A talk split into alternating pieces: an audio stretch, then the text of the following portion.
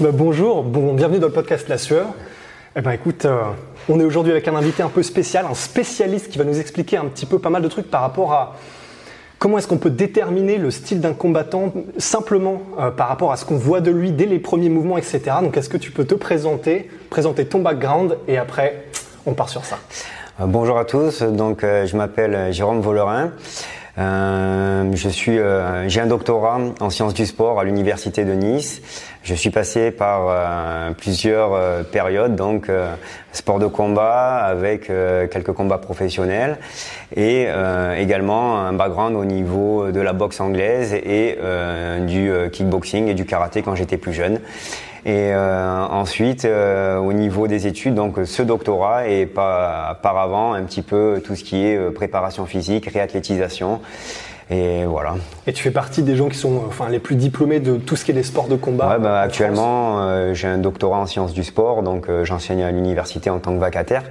Mais je continue voilà, à, œuvrer dans, dans, les sports de combat que je fais depuis plusieurs années et c'est quelque chose que je fais par passion et que j'apprécie. Et d'ailleurs, tu nous disais que là, tu étais en train, euh, à la, il y a quelques heures, d'entraîner Colin McGregor à Monaco Ouais, en fait, non, j'étais, il était dans la salle et euh, il, s'entraînait avec son staff. Moi, j'étais juste en train d'observer pour voir s'il y avait quelque chose à, à, voir un peu ce qui se passait. Mais non, non, il a, il a son staff. Euh, qui est très bien, qui est très bon et du coup euh, on est juste là pour observer, pour voir ce que font les stars et voilà, c'est comme ça qu'on évolue. Et par exemple du coup avec ton œil, ton œil vraiment expert, par exemple, quand tu vois quelqu'un comme Colin McGregor se déplacer, quand tu le vois boxer, qu'est-ce que tu vois? En fait, ce qui est important pour moi, c'est de comprendre euh, ce qu'on appelle le schéma moteur de notre athlète.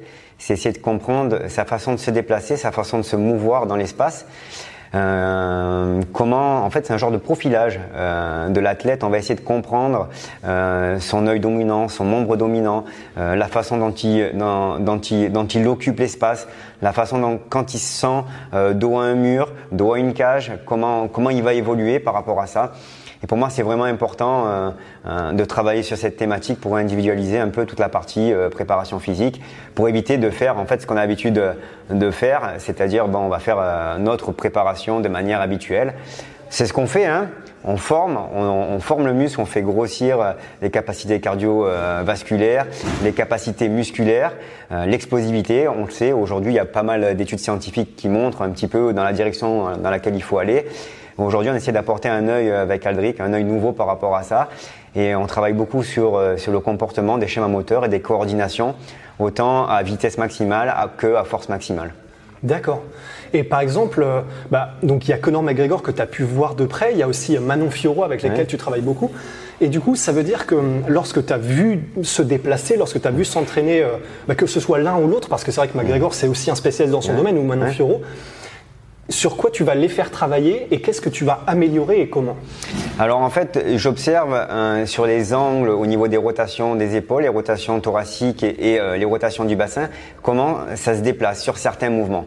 À partir de là, je vais mettre en place euh, une, progression dans le travail et je vais les faire, en fait, je vais geler certains degrés de liberté au niveau des articulations pour pouvoir libérer certaines autres articulations pour pouvoir travailler.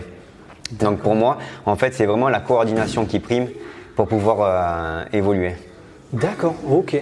Et là, on t'a vu t'as fait par exemple au PAO avec euh, Manon Fioro. Est-ce qu'il y a quelqu'un que tu as vu, euh, que ce soit en boxe professionnelle, en boxe taille, quoi que ce soit, et où, tu t'es dit, ok, là, c'est, c'est pas l'idéal, mais il fait tout parfaitement? Je pense qu'il n'y a, pas, a pas de geste complètement parfait, il y a de gestes qui est efficace, efficient. Et en fait, il y a toujours euh, quelque chose à améliorer, même si on n'est pas en train de dire ce que tu fais c'est pas bon. mon objectif c'est de, même si le, le coût est à 100% de, de son efficacité, c'est de le rendre à 120%. C'est encore comment optimiser la chaîne pour qu'il soit meilleur le coût. Et, en fait, je vois les, les, choses de cette façon.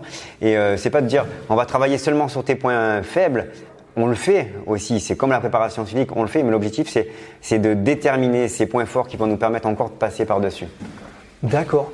Et est-ce que pour toi, euh, tiens, ça c'est une autre question aussi de, ton œil, on parle souvent de, euh, comment dire, du, du- de la puissance de KO, mais dans le sens certains l'ont, certains ne l'ont pas. Ouais. Toi, tu vois ça comment? Est-ce que pour toi c'est ça aussi, ou est-ce que tout le monde peut développer une puissance de KO Alors le punch, évidemment, il y a des choses qui sont euh, en fonction de son background un petit peu. Il y a des choses qui euh, qui sont, on va dire, pas innées, mais c'est des choses qui ont été travaillées un petit un petit peu plus tôt euh, dans la jeunesse ou dans la carrière un peu plus tôt. Donc c'est vrai qu'on on a l'ob- on observe en fait certains combattants qui ont on dit ouais lui il a du punch. Ouais.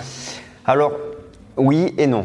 Euh, oui, parce que, ben, comme, comme je t'ai dit, c'est des choses qui ont été travaillées, c'est des choses que, eh ben, c'est des gens qui ont plus besoin de développer ce genre de, de capacité. Mais tout le monde peut développer euh, son punch, pas de jusqu'à devenir Mike Tyson, hein, mais tout le monde peut développer son punch. Euh, pareil, on revient sur ce que ce que je vous ai expliqué tout à l'heure, c'est qu'en fait, c'est la coordination qui va faire qu'on va avoir du punch. C'est que l'efficacité du mouvement, on arrive à un 100%. Pour frapper, euh, pour mettre un, un gros puncher, il faut que tout le mouvement soit fluide et qu'on arrive sur la percussion euh, au début, à la fin, assez forte. En fait, il y a un mouvement de départ, un mouvement de fin et au milieu une fluidité. Et c'est là-dessus qu'on va optimiser le mouvement. C'est quelles sont les articulations qui m'empêchent d'aller à ce mouvement le plus rapidement possible. Je dégage, on sait qu'on appelle ça le taux de montée en force. Dès que je démarre un mouvement, on, dé- on développe le maximum d'explosivité possible le plus rapidement possible pour arriver à une certaine cible.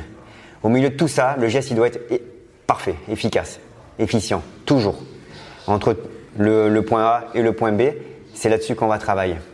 Et qu'est-ce qui, euh, qu'est-ce qui nous dérange Du coup, débloquer, mobilité, c'est ce qui va avec.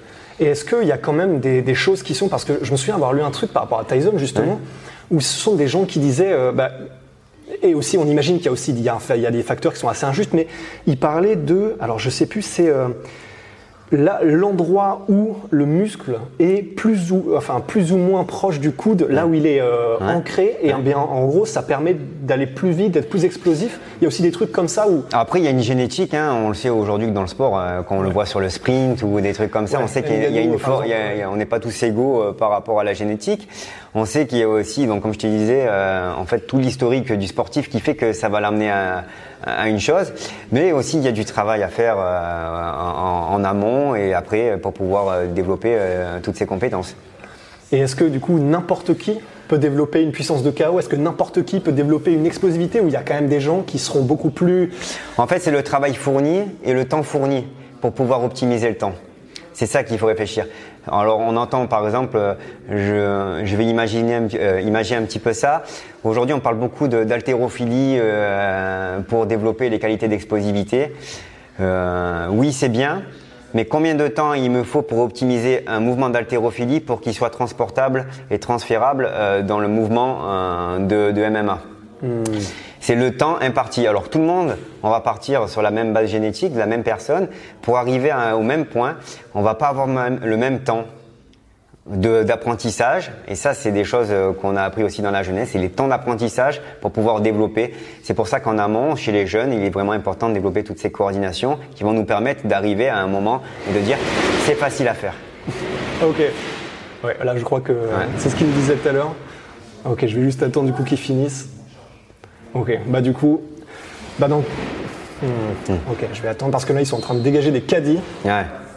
Et je sais plus. euh, je leur ai demandé tout à l'heure, bah ils étaient ok pour l'interview. Du coup, j'aurais dit que ça prendrait une petite demi-heure, donc là ils ont dû repartir. Ok, bah du coup si t'es ok, dès qu'on a une fenêtre, on conclut si t'es Ouais, ouais. si t'es ok. Ouais, avec plaisir. Et c'est-à-dire que par exemple, n'importe quel, euh, genre n'importe quel enfant que tu vois arriver au club, par exemple, théoriquement, tu peux le faire se développer en tant que striker explosif ou quelqu'un qui travaille plutôt à la Nick Diaz en. Ouais, tu, veux, tu peux, en fait, tu peux développer tout ce que tu recherches. Un enfant, euh, c'est vraiment l'âge qui est important. C'est-à-dire que tu vas pouvoir développer. Alors évidemment, il va avoir des prédispositions génétiques, comme tu m'expliquais. Hein. Ouais. Il va avoir des grosses prédispositions génétiques, euh, des facteurs environnementaux qu'on va pas maîtriser. Mais en fait, au niveau de la coordination, euh, on peut faire, euh, on peut développer beaucoup beaucoup de choses. Et ça, on sait et on voit de plus en plus dans tous les sports euh, où il y a beaucoup de moyens, dans le foot, dans le rugby, dans tous ces sports. Eh ben, ça va chercher de plus en plus jeune. C'est parce que, en fait, on est tous égaux, mais ils veulent former de plus en plus tôt. Ouais. Aujourd'hui, si on veut former des grands athlètes en France, on sait très bien que c'est pas la formation. On ne pourra pas former. Alors, les gens arrivent jusqu'à, ça commence à changer, hein, mais euh, de notre époque, euh, avec Aldric, ça arrivait un peu du, de la boxe, un peu de, de tous les sports. Aujourd'hui, ils arrivent à 18 ans, ils commencent à être formés. Et tout ça, cet âge, il va descendre. C'est-à-dire que maintenant, l'objectif, c'est qu'à 12-13 ans, ils, savent, ils soient complets et qu'on puisse travailler au niveau coordination c'est pas euh, voilà sans sans problème de, de santé, sans traumatisme crânien parce qu'il y a encore il y a d'autres mm. pathologies et traumatiques euh, et traumatologies qui euh, qui sont importants et pour moi dans laquelle je fais pas mal d'interventions à l'université par rapport à ça où il faut faire vraiment attention et prendre soin de nos athlètes. Mais je pense oui qu'on peut amener sur euh, une base. Et après, il y en a évidemment, comme on voit euh, dans, dans des pays comme la Thaïlande où euh, il en sort un, hmm. sur l'effet de masse, on va évidemment avoir des athlètes. Mais on peut former énormément. C'est juste le temps imposé. Et ça, on est, on n'est pas tous égaux, encore une fois, euh, sur ce qu'on nous a appris, le temps qu'on met pour apprendre une tâche. Et euh, c'est la, la chose la plus difficile à, à déterminer. Bah, merci beaucoup pour toutes ces informations. Et puis, euh, bah, du coup, euh, à Monaco, peut-être pour ceux qui y sont, si jamais vous voulez aller, euh, aller voir au club. Et puis, ben. Avec plaisir. À très vite. Hein. Merci à tous. Soit.